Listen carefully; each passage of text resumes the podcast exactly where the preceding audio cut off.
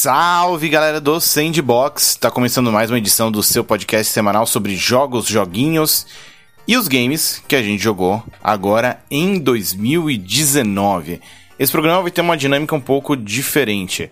Por conta da correria de final de ano, cada um dos integrantes do, do podcast gravou separado o seu principal jogo ou jogos de 2019 e aí a gente vai então desfilar aí diversos trechinhos de cada um falando o que achou.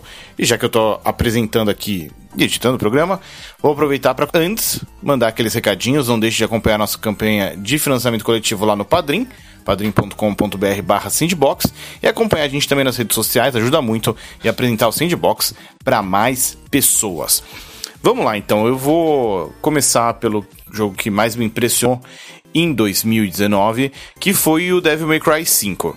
Lógico, estamos levando em consideração aqui apenas os jogos que realmente saíram em 2019. E, cara, para mim o Devil May Cry 5, ele marca todas as caixinhas. É um jogo muito bonito, é um jogo divertido, é um jogo inovador, é um jogo que também resgata muita nostalgia da série. E além de, enfim, ter uma trilha sonora irretocável, né? O Devil Trigger é um dos hinos de 2019. Eu gostei muito, eu não era assim um super fã da série e me surpreendi bastante. O Devil May Cry 5 ele tem um tanto de nostalgia, especialmente com o Dante ele repensa o Hack and Slash com os Devil Breakers do Nero, que incentivam ali uma agressividade. E ainda tem o V, que é uma parada completamente diferente, também que eu achei muito empolgante, muito estratégico. Ele dá uma diminuída no, no ritmo para trazer um outro tipo de experiência. Gostei bastante. Seguindo adiante, outros jogos que eu gostaria de destacar são os exclusivos do Switch neste ano, que trouxe um catálogo com uma variedade impressionante. Fire Emblem Three Houses me conquistou de uma maneira assim arrebatadora. Aquela mistura de, de Hogwarts e fantasia medieval, e estratégia e tudo, nossa, amei. Astral Chain, mesma coisa, assim, é a Platinum no seu melhor e ainda ousada. Com algumas coisas talvez não dão tanto certo, na minha opinião, como as partes de plataforma do jogo, mas todo o combate com Legion é fabuloso, assim, só me deixou ainda mais empolgado por Bayonetta 3. E queria destacar também dois jogos indie. Um é o Katana Zero, que para mim é o herdeiro do legado de Hotline Miami, tanto que é da Devolver também.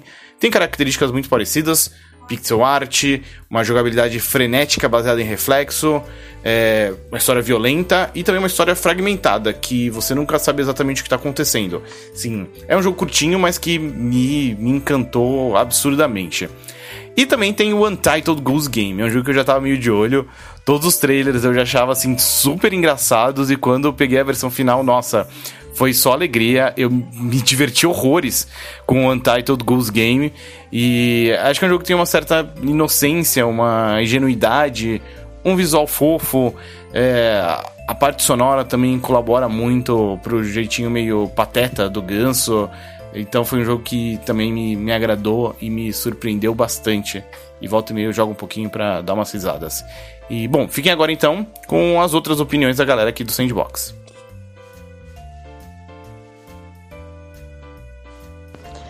Fala galera do Sandbox, tudo bom? Aqui é a Bagucherres. É um prazer estar aqui junto com vocês nesse finalzinho de ano, é, comecinho de 2020. E eu tô com a missão nada fácil de falar sobre o meu jogo favorito de 2019. Eu nunca pensei que falaria é, a resposta que eu vou dar. Afinal de contas, sou doteira criada desde, sei lá, 2000 e tananã, quando as lan houses ainda eram um negócio muito forte. Mas eu vou dizer que meu jogo favorito deste ano que passou foi League of Legends. É, eu me peguei jogando horas e horas, fazendo novas amizades, é, acabando com vários preconceitos que eu tinha em relação ao jogo, porque tem todo aquele negócio de que doteiro não gosta de LOL e é uma coisa muito simplificada e o jogo é completamente outro. Enfim, existe essa barreira muito difícil da gente superar. Mas eu consegui deixar o meu preconceito bobo de lado e fui pro lado League of Legends da força. E eu tô amando, já tô gastando dinheiro em skin, inclusive, péssimo pro meu bolso, mas enfim. E eu sinto que é, essa minha mudança de comportamento, ela não é só é, proveniente da minha pessoa, sabe? Eu vejo como a Riot Games acabou investindo nesse mercado de uma forma super agressiva, vendo a queda de jogadores que eles tinham é, é em mente que teriam, né? Num futuro bem próximo e assustador para eles. Então, eu vejo como muito positivo a forma como a empresa está tentando se reinventar, assim como Fortnite teve Star Wars, John Wick e tantas outras franquias populares, né, da cultura pop, por assim dizer, dentro do game. Eu sinto que isso deu um up na, na Riot e eles foram atrás de revolucionar a forma como eles lidam com o próprio jogo deles. Então, isso resultou é, não só em é, parcerias musicais incríveis, como True Damage e e tantos outros projetos legais, mas também como a entrada da Louis Vuitton, a entrada da Red Bull dentro do jogo em si, com produtos é, que são oh, verdadeiros crossovers de empresas que são não endêmicas, né?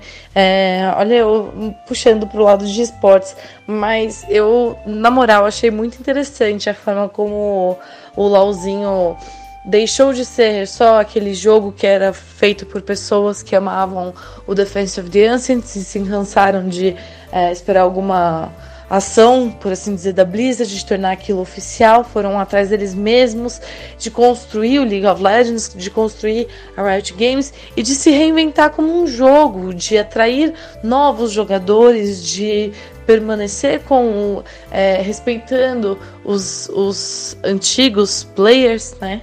Então, eu eu vejo que essa minha mudança não foi só uma coisa minha pessoal, mas teve muito o resultado disso foram é, muitas horas gastas aí de trabalho da, da, equipe da Riot e eu acho isso muito bacana. Eu é, tem que dar um um prêmio, né? Pô, beleza, parabéns, você tá fazendo um negócio certo aí, porque tem muita empresa é, como a própria Valve mesmo, que leva seus jogos, o CS, o Dota, a, de um jeito um pouco diferenciado, por assim dizer, né? É, Apesar deles agora terem lançado uma operação para o CS depois de anos e anos e finalmente terem lançado também uma grande atualização para Dota, eles estão começando ainda a entender o porquê que isso é importante, né? Enquanto Fortnite e League of Legends estão lá na frente dançando e rebolando e arrasando apenas. É... E aproveitando também, eu, eu sei que não tem tanto a ver com porque não é um jogo só, mas ver o quantos outros games o League of Legends está se tornando é uma coisa muito bacana, né? A gente teve o anúncio de 10 anos da Riot falando que o universo de LoL vai ser algo expandido. Então, a gente vai poder jogar um game de ação que vai explicar mais sobre aquele mundo que a gente gosta, a gente vai poder jogar um game de cartas que traz os mesmos personagens que amamos. Então, eu sinto que isso é uma é uma boa revolução no meio dos games, né? É, ansiosa para ver esse momento chegar. E é isso. Queria mandar um beijo para vocês, um, boas festas e tchau.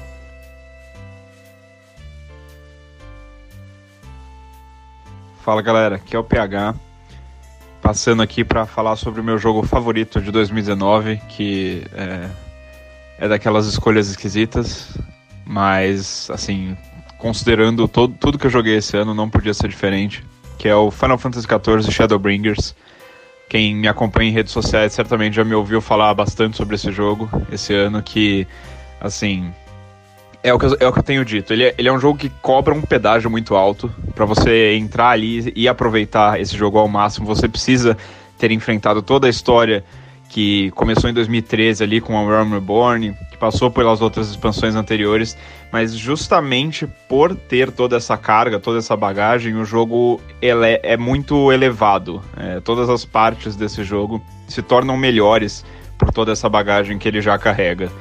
E assim, para mim, em termos simples aqui, melhor história de qualquer jogo Final Fantasy, a história da franquia, melhor vilão de um Final Fantasy, o que pode parecer até heresia, considerando gente como Kefka, como Sephiroth, que tem aí no passado da franquia, mas assim, Emmett Sek, absolutamente fantástico vilão, um dos melhores de todas as mídias nos últimos anos. E na mecânica, nas classes novas, nas novas áreas do jogo, tudo isso muito, muito, muito bom. Trilha sonora fantástica também. Eu acho que se você em algum momento da sua vida teve interesse por MMORPG, se você é viúva do World of Warcraft antigo, se você é viúva de Ragnarok Online, dá uma chance para Shadowbringers que eu garanto que você não vai se arrepender.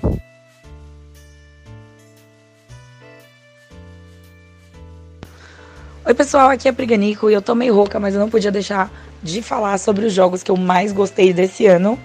É, começando assim, eu já vou começar do começo de uma vez porque eu preciso.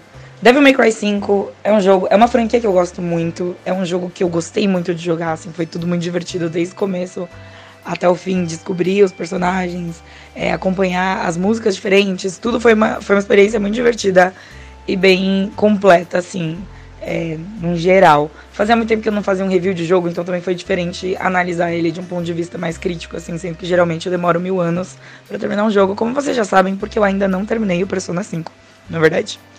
É, além dele, eu preciso, necessito, preciso do fundo do meu coração falar sobre Kingdom Hearts 3, que foi um jogo que me marcou muito esse ano por tudo, assim, sabe? É, eu tenho uma. Cheguei a comentar, acho provavelmente no, no cast que a gente teve de Kingdom Hearts, mas é, eu tenho amigos que gostam muito, então jogar o Kingdom Hearts 3 para mim foi uma experiência meio que em conjunto, porque a gente jogou, é, a gente jogou mais ou menos ao mesmo tempo, a gente tava se preparando há muito tempo, assim, sabe? Eu assisti todas as cutscenes dos outros jogos, eu me preparei assim para entender, eu vi toda a história do jogo, enfim, fiz, fiz um intensivão de meses para jogar o Kingdom Hearts 3, que eu tava muito empolgada. E ele correspondeu às minhas expectativas. Eu acho que foi um jogo muito, muito divertido. Eu estou ansiosa pelo DLC, mas isso é assunto para outro, outro áudio, outro podcast, na é verdade. É, que mais? Esse ano também que eu joguei que eu gostei muito e eu me diverti horrores jogando, que foi uma das coisas que eu mais gostei também desse ano. Que fiquei empolgada e foi muito divertido e foi uma experiência bacana também. Foi o Sayonara Wild Foi o Sayonara Wild Hearts, que é um indie né? Mas ele é muito dependente de música e ele tem um visual todo estiloso. Eu joguei ele no Switch, foi um dos primeiros jogos que eu comprei pro meu Switch, apesar de eu já ter o Switch há um ano. Então também tem esse, essa, essa coisa de, ai, olha que legal esse jogo aqui, olha que fofinho isso aqui, sabe? E, e é uma experiência muito divertida Sayonara Wild Hearts, porque ele tem uma narrativa diferente, ele te entrega o jogo de uma forma diferente, assim, sabe? Não é só apertar botão e nem só a música, ele te leva numa jornada quase que literalmente ele te leva numa jornada sobre uma pessoa que você, teórica, que você não conhece, sabe? Então é bem divertido. Acho que esses são os três principais jogos desse ano, os que mais me marcaram, assim. Joguei várias outras coisas ao longo do ano tal. Voltei para muito jogo antigo, inclusive tô tentando aí, tô, tô jogando Persona ainda, gente. Tenham fé, acreditem em mim que um dia vai sair. Mas eu acho que esses foram os três principais, apesar de eu gostar muito de Pokémon. E acho que, acho que é isso. Devil May Cry 5, com seus três rusbandos maravilhosos. Principalmente o Vi. Vi maravilhoso. Nossa, que personagem incrível, enfim. O Kingdom Hearts 3, que meio que encerrou essa saga e já deu o ganchinho pra próxima, pra gente já ficar ligado que o negócio vai ficar louco. Mas mesmo assim, incorporou mundos diferentes, o mundo de Big Hero, foi muito legal. E por último, Sayonara Wild Hearts. Acho que é isso. Um beijo.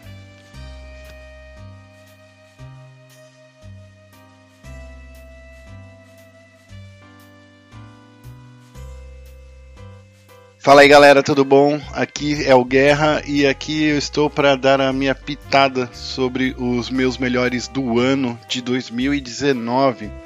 E eu tenho aqui dois pontos que eu queria deixar bem claro antes de falar de qual é o melhor jogo do ano, na minha opinião.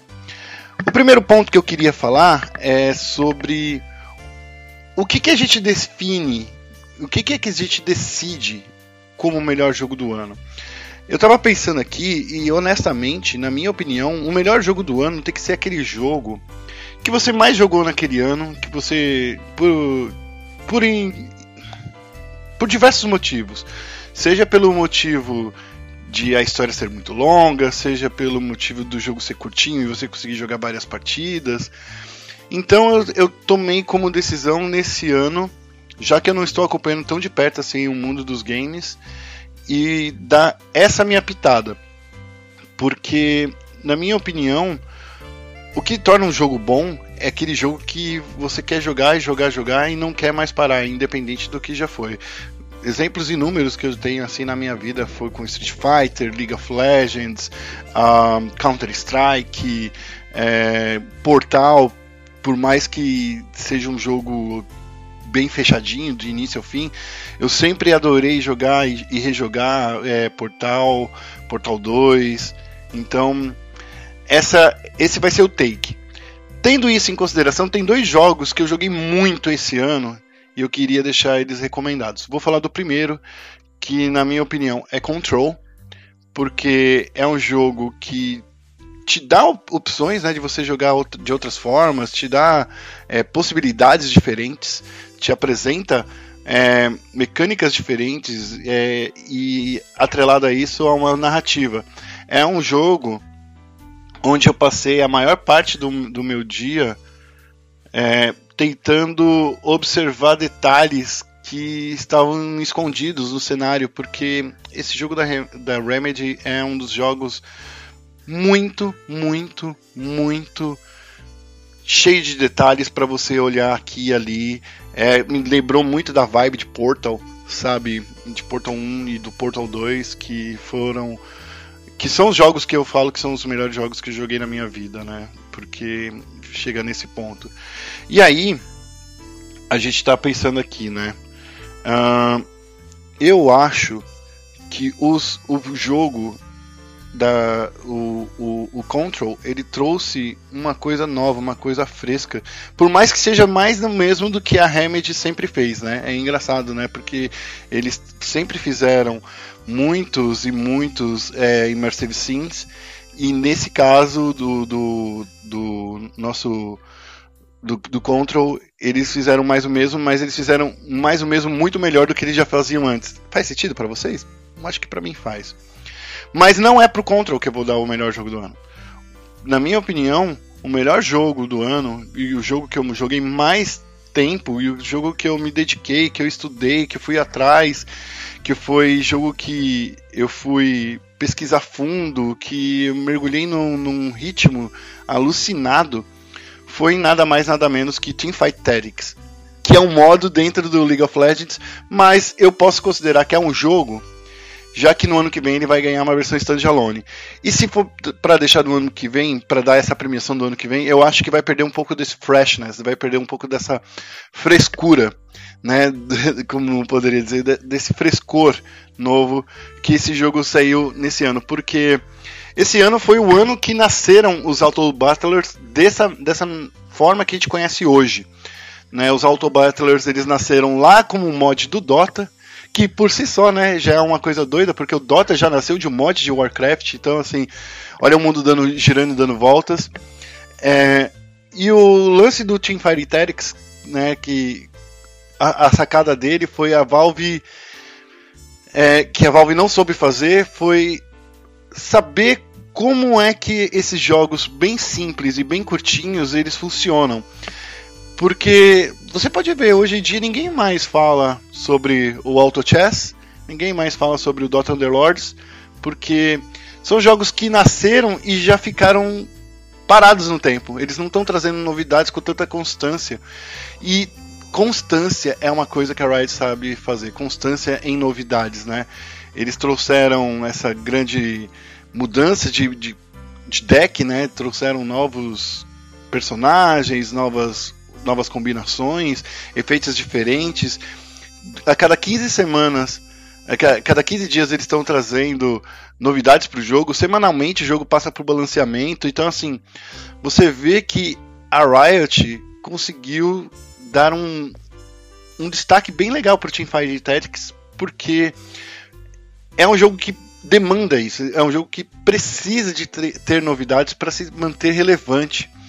E ninguém, nem mesmo os criadores e nem mesmo a Valve que copiou dos criadores, né, e é, conseguiram entender esse cerne dos Auto Battlers. Porque se fosse um jogo que ficasse parado no tempo, assim como acontece, por exemplo, com o próprio League of Legends, como acontece com o, o, o Dota 2, que demora, né, nesses termos, assim, entre aspas, demora para receber uma grande novidade, é, esse jogo já teria morrido.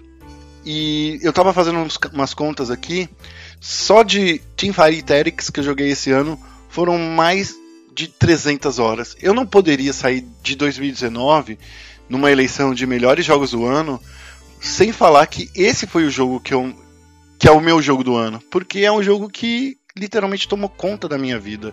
É, outro que está tomando esse rumo é um modo é, é, é um modo do, do, do Hearthstone, que eu também já tenho várias e várias horas, sem contar, mas ainda acho que se for para encerrar esse ano com chave de ouro, que seja dando ao Team Fighting Tactics um, esse título, na minha opinião. Então, assim, se você nunca jogou um Auto Battler, joga o Auto Chess, joga o Dota Underlords para você entender como é o esquema.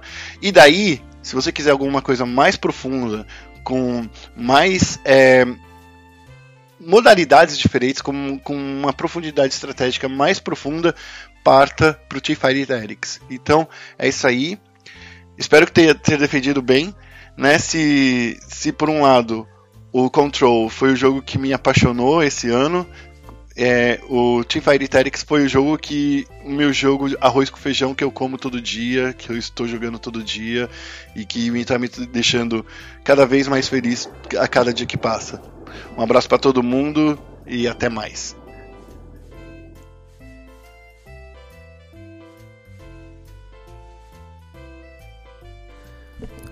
Salve galera do Sandbox, aqui é o Rodrigo Trindade e eu queria falar um pouquinho dos jogos que eu mais gostei em 2019. Vamos lá. Eu vou apontar dois jogos, mas em primeiro lugar, eu acho que o que fica em primeiro como meu jogo do ano foi Fire Emblem Three Houses. É, acho que esse ano não teve nenhum jogo que vai se tornar um, um, marco na história dos videogames, assim. Mas esse foi o que eu mais gostei. Eu achei o mais consistente do começo ao fim dos que eu joguei.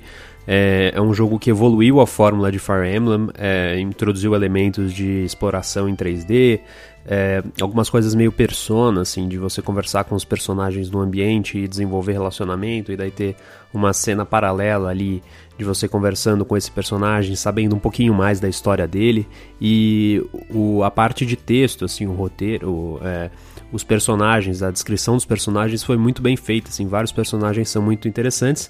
E a jogabilidade basicamente é aquela mesma de sempre, tem algumas novidades, mas o mesmo de sempre é excelente, assim, é um dos melhores jogos de estratégia já criados.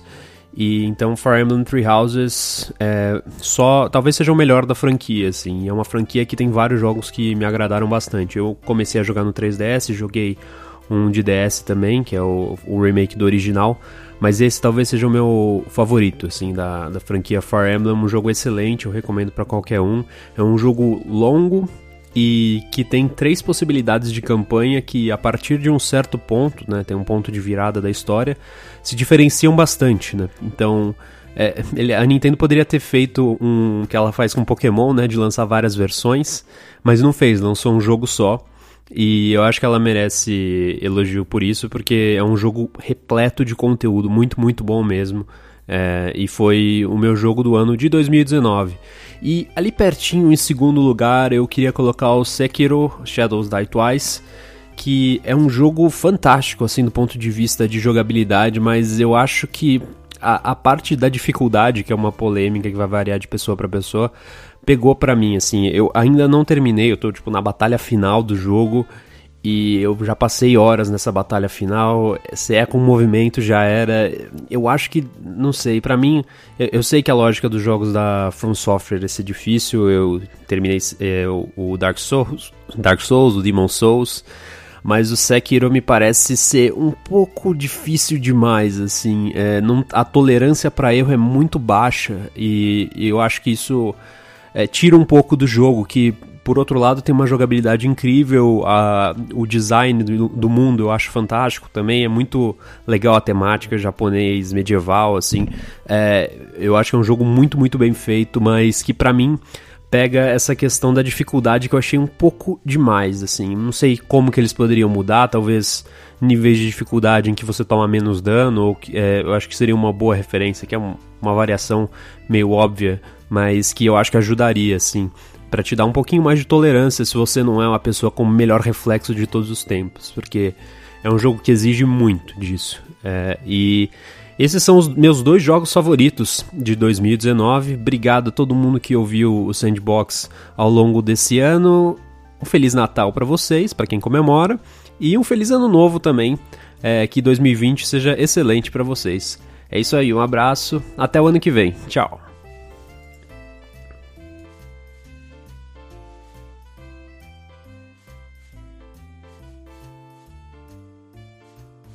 Fala galera do Sandbox, aqui é o Vitor, mandando mensagem remotamente.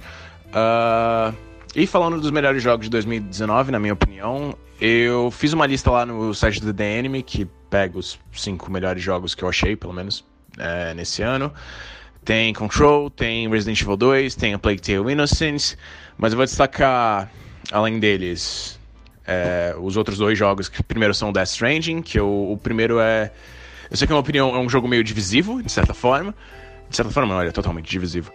E. Ele não. Como é que eu posso falar? Ele não. Diria que ele não acerta em tudo que ele se propõe. Mas, sei lá, alguma coisa nele, desde as mecânicas de você ficar carregando as coisas de um lado pro outro, que para mim, tipo, tem essa. Eu entendo as pessoas que se entendiam com isso, mas sei lá, eu me achei muito. Achei ao mesmo tempo desafiador, de certa forma, e.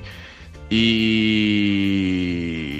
De certa forma, um pouco tranquilizante. É, é um jeito de você ficar carregando as coisas de um lado pro outro.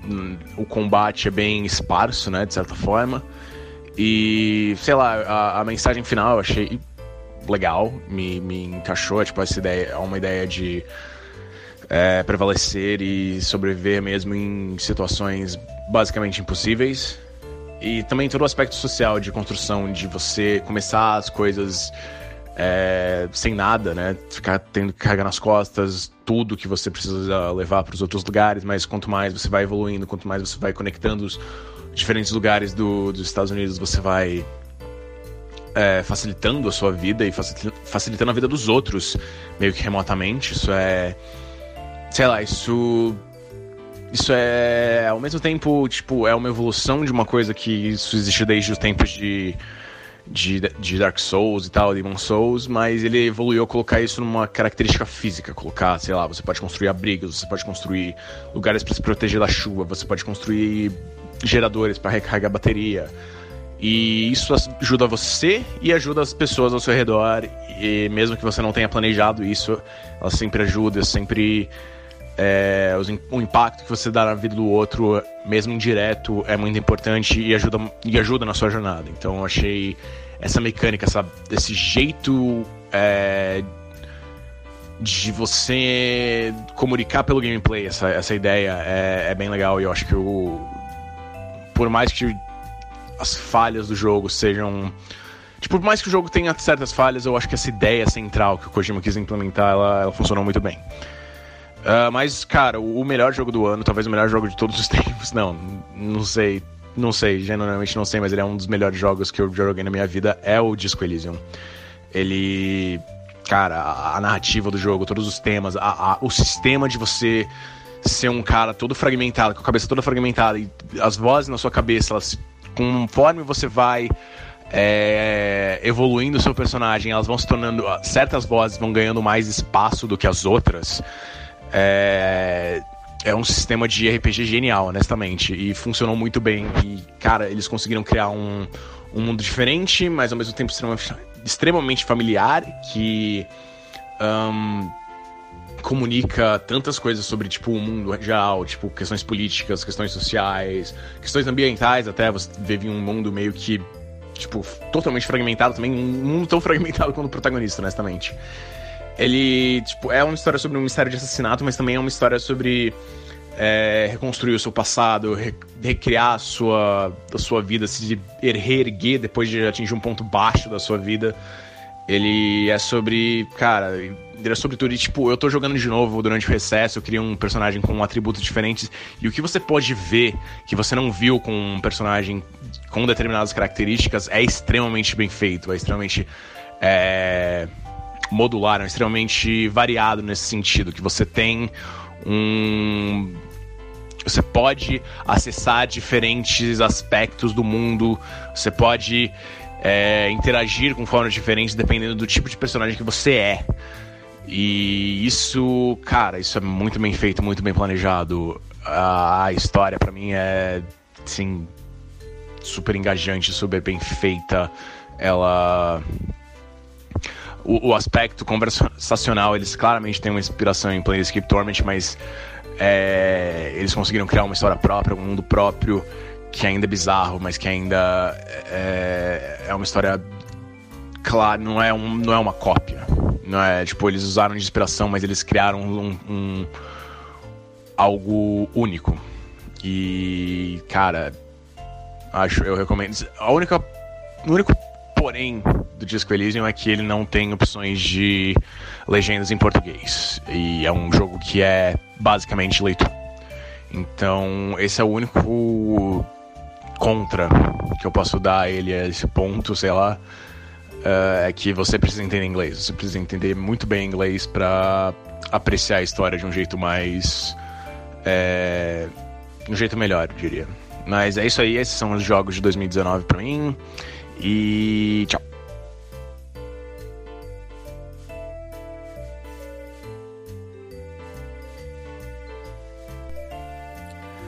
Bom, para surpresa de ninguém, o meu jogo favorito em 2019 é Destiny 2 Shadowkeep. Olha, eu sou muito fã de Destiny, não é surpresa para ninguém, todo mundo sabe. Eu acho que Shadowkeep foi uma expansão muito importante para a história do jogo. É, foi a primeira grande expansão depois que a, a Band, a produtora do jogo, né, anunciou a sua independência novamente da Activision, dessa vez da Activision. É, e eles colocaram novidades no jogo, Pra, principalmente para agradar o público mais cativo, né? o público que joga com mais frequência. Eu nem vou dizer que é o público mais hardcore, porque eu nem me considero um jogador tão hardcore assim de Destiny, né? É, mas são novidades que trouxeram mais profundidade nas mecânicas, alguns elementos de RPG, enfim, mais números, mais. É, é, é é, menos grind por só pelo grind. Então eu acho que foram novidades muito positivas para um jogo que para mim é extremamente fantástico, talvez o melhor shooter de todos os tempos. É, é como esse jogo é bom. E a, pra, a cereja do, do bolo do Destiny 2 esse ano foi o cross-save. Ainda não é o crossplay, mas pelo menos esse ano foi possível levar o personagem de uma plataforma para outra. E aí eu tive a oportunidade de jogar de verdade no PC. É, com o meu personagem, com enfim, o pessoal do meu clã. E mesmo jogando na TV com controle, é uma diferença absurda jogar no PC. O jogo é muito bem otimizado, 60 frames por segundo fazem toda a diferença é, no Destiny 2. Então, é, joguei a melhor versão de Destiny 2 é, com uma expansão muito boa. Então não tem como o Destiny 2 não ser o jogo do ano para mim. Claro que também tem um outro jogo fantástico, que eu já falei outras vezes no podcast, é, que também me trouxe muitas, é, é, muitas boas lembranças e, e, e novos momentos, que foi o Resident Evil 2 Remake. Esse jogo é uma obra-prima. É impressionante como ele respeita, ele presta homenagem ao mesmo tempo né, ao original de 98, né, já mais de 20 anos, e ainda assim ele consegue ser um jogo extremamente competente em tudo que ele se propõe a fazer. É, se você jogou o original, você vai encontrar aqui um, uma piscina de nostalgia e ainda assim vai conseguir se surpreender com as novas mecânicas, com a nova forma como ele apresenta é, os desafios, enfim. É, se você nunca jogou também, é um jogo extremamente competente, mesmo sem nenhuma conexão com o original, né? É, se você não tem nenhuma conexão com o original, ele continua sendo um jogo fantástico. Assim, eu acho que a Capcom fez quase uma missão impossível de conseguir superar todas as expectativas dos fãs. É um jogo muito, muito competente, tecnicamente brilhante. Eu acho que esse jogo é, é, é para mim o melhor de 2019 depois do Destiny, né? Mas aí claro que eu sei que o Destiny é uma opção muito pessoal, mas se eu tivesse que tirar o Destiny da jogada, com certeza Resident Evil é, 2 Remake seria o meu jogo do ano de 2019.